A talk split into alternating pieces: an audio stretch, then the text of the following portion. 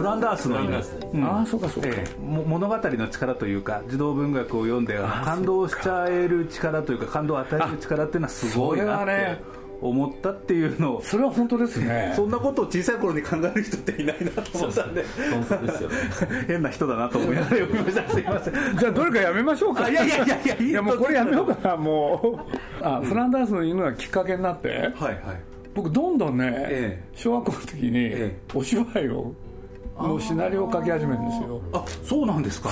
かか書き始めるんですか？見に行くんじゃなくて。見に行くんじゃなくて、これで学校の中であるじゃないですか、はいはいはいはい、これでねもういまだに忘れないのがねあのあるね、うん、みんなで芝居やるんですけれど「あの金の玉」っていうね。金の玉ですそうそしたらねタイトルが。そう、はい、そしたら女の子がね、うん、怒ったんですよ。やめてほしいと。これ。なんで？って言ったら分かんないの？って言われて今突然思い出しちゃった。それねやっぱりでも何度か知らないけどあのその金の玉によってみんなが幸せになるってやつなんだけれど、うんうん、じゃあ玉をやめて棒にしようかって言って なんかね。いずれにしてもなんか、うん、でもそのブランダーソンの犬を読んだのが、やっぱりきっかけですよね。小学校1年とか2年とか。もっと。これ確かね僕ね6年生ですよ。もうロクランダースの犬を読んだのがなんと僕は6年生なんです。遅いですよね。遅いです、うん、ただ物語の力っていうのをね、うん。うん、物語る力っていうのを初めて知ったのは、やっぱり自分が感動してね、まあ、それこそ泣いちゃったわけで、ええ、そしたら物語でこんなことができるのかって、それはやっぱりね発見でしたよね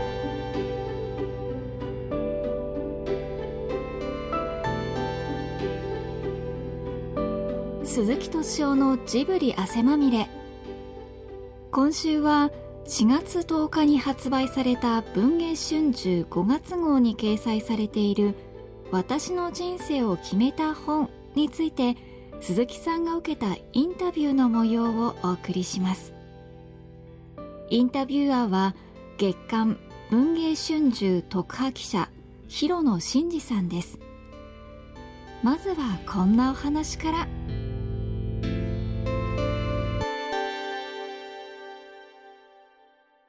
あのなんていうんですか僕らの世代だとよくアニメで見ますけどその時はあのいわゆる児童文学全集みたいなのでそうですよ。そうです。これでだからテレビでね、うん、まあ、これテレビで偶然アニメなんだけど、まあ、映画のアメリカで作られたフランダースに犬っていうのがあって、はい。はいはい、アラン・ラッドっていう人が、あれこの中入れといたのかな。そしたらねその人がやったフランダースの犬だとあのあの少年がね死なない。死なないんですよこれ僕やっぱり入れてあるね。ほ んでもう本当に頭きた。感動もへったくれもないんですよ、もう面白くないんだもん、まあ、確かにあそこで死ぬからその小学校の子、まあ、何年生にしろ非常にこう強い衝動がありますよね。強い衝動がありましたよ、うん。うん、これでとにかく、まあ、それまで、まあ、何しろ、ね、それ本は読んでたし、それからあの少年講談全集とかね、はいはいはいはい、そういうのいっぱい読んでたんだけれど、えー、やっぱりねなんだろう児童文学ってすごいなっていう。だからそれをきっかけに実を言うとまあねいろんな児童書を読み始めてるんですよね、それときっかけになったから今のそのフランダンスにいるのはこの8000冊にたどり着くある種のスタートですね。スタート。そのおっしゃる通りですよね。なんであんなにっていうぐらい。だからそれこそちょうどその後だったかね日曜日に始まるんですよね、はい、アニメーションでフランダースにいる1年間、うん、でも見てすぐ違うと思ったんですよね、これネロのこれ全然ね、うん、なんか元を引き伸ばしてるなと思って 頭にきたのを覚えてますけど、ね、あれ児童文学全集みたいなんで読んだっていうのはあの与えられてなんですか？それともご自身であのいろんな本たたどり着きながら？そうですだから紹興酒なんか読んだのは、え自分でその単独でそれだけ買うんですよ、これでやっぱりセセドリックっていう男の子の話、もうやっぱりそれですよね、これで結局ねまあ中学高校、はい、大学、はい、ずっと少年児童もの読み始め読み続けるんですもん。あそれもすごいですね。そうなんです。だから常にね自分が選ぶ児童書なあ読むもののジャンルとして児童書っていうのは必ず1個入ってましたね。ああなんかこう年齢を追うごとにそういうものってなんてさよならはしなかったんです。そこは変わってますね。そうです。それでそれどころかいまだに読んでますね。そうです へえそれはご自身のどどういう栄養になったっていうふうに？うん、やっぱりここ子供とね、うん、まあ、読み物というテーマが自分の中になんか固まったんですよね、だからまあ無理やり言えば、はい。今アニメーションでね、うんうんうん、や仕事をやってますけれど、うんうん、そういうのの元になったっていうんですかね。土台みたいなことですね、うん、だからまあ逆に言っていくとね、うん、エルズ・カニズグスバーグっていう人がいて、はいはいはい、でこの人なんかもう本当大好きでね、うん、まあ実を言うと何回も、まあ、アニメーションにしたい、それを思った人なんですけれど、はい、まあ、僕らが知った頃、まあ、僕は読み始めたのは大学入ってからなんだけれど、大学卒業してからもその人はずっと読み続けて、実を言うと全部読んでるんですよ。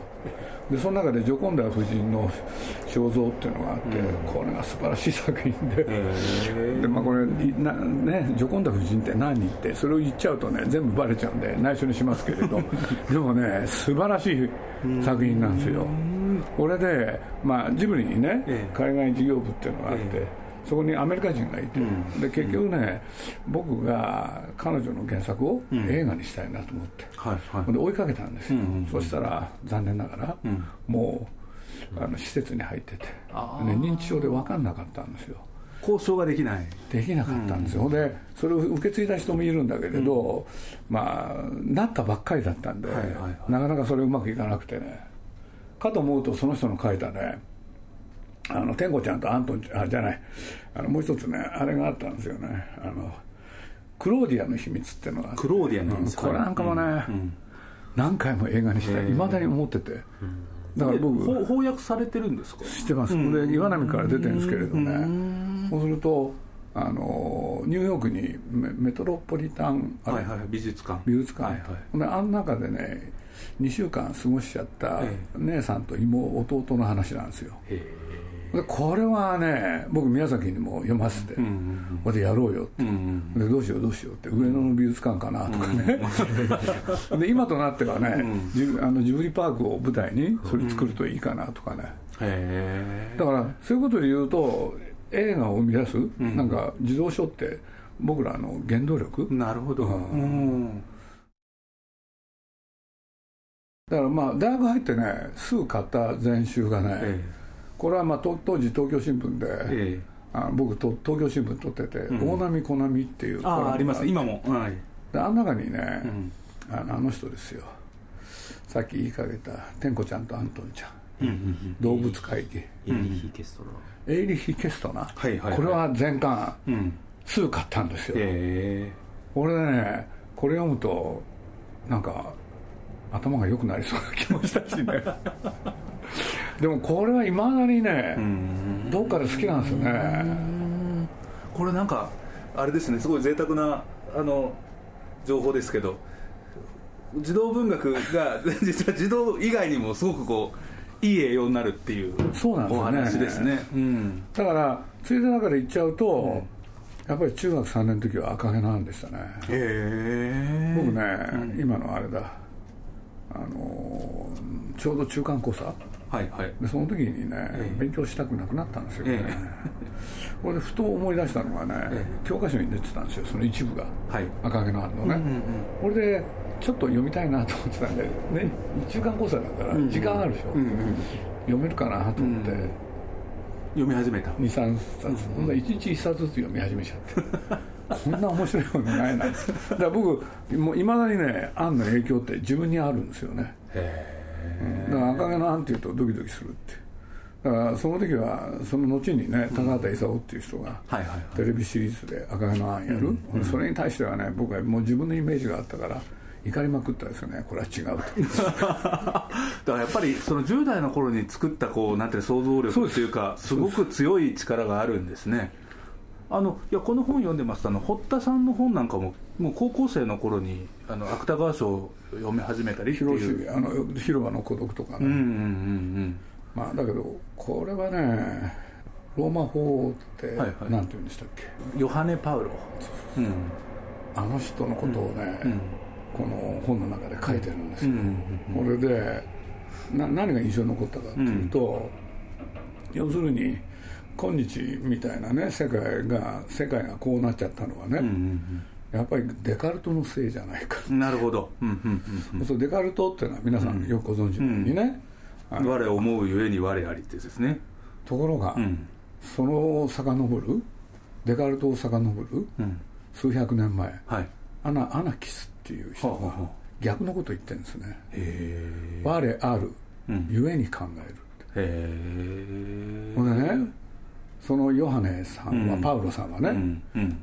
それをデカルトがねひっくり返したことによって、やっぱり世界がうん。悪くなった。うん。それを書いたやつがあって僕はものあそそれがそのそうこの本の中ににあるんですよ。で僕ねそれものすごいなんていうのかな影響を受けたっていうのかね、要するに人間がダメこういう線まで引っ張ってるって珍しいあー存在が思考に先行する？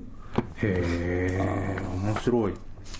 思想家としてのローマ法をヨハネ・パウロ2世。うんうん。でこの人の本っていうのは僕ねこれまあやめちゃう前に彼の本があって世界的ベストセラーになったのに、日本でだけ発売されなかったんですよね、それを堀田芳恵さんがね、ええ。これは日本人としては恥ずかしいんじゃないかってことを書いてますけれど恥ずかしいっていうのはそのそのヨーロッパ文明にそれで追随していくっていうのは違うんじゃないかっていうこと。っていうのがね、ヨハネさんのそういうものをね、世界でみんながね翻訳して読んでるのに、日本だけが、翻訳されてねあそれがね要するに恥じゃないかみたいなこと言ってるんですよね。あなるほど、やっぱり見てる世界が広いですね。めちゃめちゃ。やっぱりこれはね、んやっぱり影響を受けてどっかにありますね。でこれ読んだ時はね我が意を得たりなんですよ、うんうんうんで僕もん。ね、あの我思うゆえに我あり、うんうんでどっかでね、ん。違うんじゃないかっていう 意識が自分の中にあったあんですよね。なるほど。あったがゆえにね、これ読んだ時は手を打ったんですよね、うんうんこれいつぐらいですか？お読みになったのは。これ読んだのはね、亡くなる寸前だからな、あヨハネ・パウロあそうです。あのこの堀田さんが。堀田さんがね、ほん。で若干ね、お付き合いもあって、んで僕はご本人にもこれ素晴らしいってことをね、お伝えしたあのあれがあったんで。ああれですよね。堀田さんとお知り合いなのはずっと後であのいいやいうこれはねもうその頃出た本じゃないかな。あこ高校生とか。新しいいやこれはものすごく新しいんですよ。うーんあでお亡くなりになった頃。2010年、1995年98年か。とだから20年ちょっと前ですよね、25年ぐらい前、だから堀田さんともそういうお話をすることができたんで、うんうんうんでもその自分が、まあ、今から25年前だから50ぐらい、やっぱり印象に残ったですよね、だから宮崎とねとかくこの話をするってことが多くて、あああのヨハネ・パウロのあの話っていうとね宮崎もねあの思い出して忘れてる時はもう一回促したりしてねこういう話ですよ。あるゆえに考えるっていうのは、観念みたいな方が先じゃなくて生きてることそのものの方がじ実存というかそういうものの方が先じゃねえのかっていうことですね。このトマックス・アキナスが言ってるっていうのは。まあ、野生の思考の方のことちょっとだけはいどうぞ。先に言っちゃうと、はいはい僕はやっぱり宮崎駿っていう人と出会ってずっと仕事してきたんですけどね、はい。やっぱ面白いなと思ったのは、宮崎駿がね、不思議な人だったんですよ。これなんでかっていうと、いわゆる概念がない。あ物事を観念で考えないわけですよ、そうするとね、なんでこんな人がいるんだろうって。あ いくつおいくつぐらいの時ですか？だから僕がそれを思ったのはあった時ですからね1980年代ですよね。85年ぐらい？1980何をもってそのあこの人観念がないっていうふうに感じた瞬間みたいなのってのは？それは喋っててそうなるんですけれど、んうん抽象性がない。あだから例えばね、ん。まあ普通犬って言ったら犬ですよね。犬ったらいいでも彼にはダメなんですよ。は一匹一匹名前があるだろうって。あだから人喋ってると、整理整頓した話には彼は乗ってこないんです。よあなるほど。一つの一一匹の固有の太郎だったら太郎。っていう犬に興味があるんで。でいろんな犬、ね、ワンコがいてそれをまとめて犬と総称するっていうのは大嫌いな人なんでなるほど。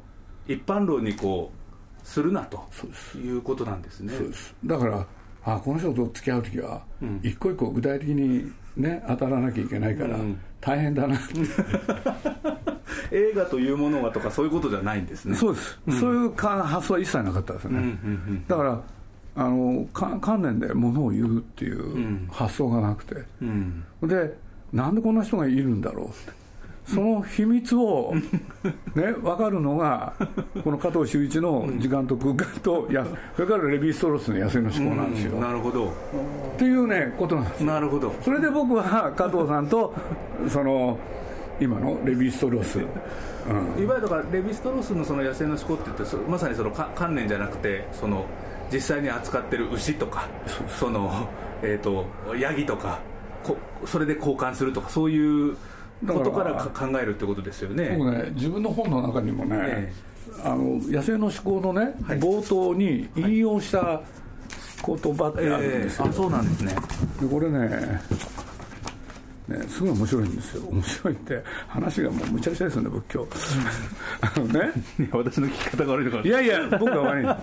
ここにねね書いてあるの。久しぶりに野生の思考を読んでみたっつって、そしたら冒頭こんなことが書いてあるんですよ、うん、これねある人の引用なんですよね。自分がやることをあらゆる角度から徹底的に研究するのは野蛮人と農民と田舎者だけである。それゆえ彼らが思考から事実に至る時その仕事は完全無欠である。へえ。バルザックの言葉と。これがね、うん、最初なんですよ。へえ。わかる？これぞ勘屋だそのものだ。レヴィストロースについては語りたいことが山のようにあるがその余裕はない。一言で言うなら20世紀後半の思想界に衝撃を与えた人。彼は南アメリカの先住民インディアインディオの暮らしと思考に着目し自分の知識と経験だけで生きている彼らの考え方こそ世界の行き詰まりを打開する鍵であると訴えたと、うん、いやままさにそうですね。なるほど、うん、でその中で、うん、ね要するに彼が提唱したこのブリコラージュ、うん、うん、ブリコラージュ。あブリコラージュ。でで手仕事とかって訳しますね。企業貧乏、企業仕事とかね、うんうん、いろんな訳し方あるんですけど、うん。うん、もうこれがふさわしいという訳語がないんですよね、うん。うん、ただここに書いてあることですよね、うん。うん、でこれまさに宮崎なんです。僕の身近なところで言えば宮崎駿の映画の作り方がまさにそれだ。自分の周辺にある人と物で映画を作る時には辻褄さえ合わそうとしない。彼にとってそれはさまつな出来事だからだ。彼はいつだってあり合わせの思考と材料で辻褄合わせをしている。故に誰にも真似できないオリジナリティあふれる作品が誕生する。近くにいてつくづく思う。近代に現れた天才児だと。こんな映画作りをする人を僕は他に知らない。だから僕高畑勲っていう人はね、うん、また逆だったんですよああなるほど。抽象観念がある方だと。そうね、うん、要するに近代合理主義って、それも僕ここに入れといた自分で勝手に書いたやつなんですけどね、うん。うん、合ってるかどうかってここかな。これ。近代合理主義はある人の説によれば350年の歴史がある論理で世界を理解する。それは世界の哲学、政治、社会、科学、経済、文化の規範となり秩序になった。こうして近代が始まった。近代化はまず西洋を支配し、やがて世界を支配した。そして政治の世界では戦後、近代合理主義に基づく資本主義と社会主義に世界が分断した。いずれも人類の進歩、発展を基礎に置いた考え方だった。うんそうですね、うん、こういうことにね、うん、興味がいっちゃったんですよ。でそれもこれもね、うん、僕の場合ね、ね根っこに宮崎駿を理解したいっていうのがあるんですよね。なるほど、うん、動機がね。そうなんです動機が。動機がそれなんですよ、うんうんうんうん、その動機にぴったり当てはまったのがレヴィストロースだったということなんですね。でもそれまあこんなこの本の中に入れといたと思うんですけど、大学の時にねあの なんていうんですか。僕はそそのレヴィ・ストロースの,、あの悲しき熱帯って、はいはいはいはいありましたねこれが原因で留年をするみたいな。レヴィ・ストロースを読んだことはその後の僕の人生を変えましたよと本当にそうです、うん、本当にそうです、うんで片や高畑さんは論理的な人だから。でも高畑勲っていうのはね実を言うと二刀流だったんですよ。二刀流。論理も平気だけれど、うんうん、一方で、うん、そういうね民族学にも詳しいから、うん、両方で来るんでねなかなか大変でしたけどね。でも彼らと付き合うことで、うんうん、まあ、僕のそれ前の読書遍歴が、やっぱり大幅に変わりましたよね。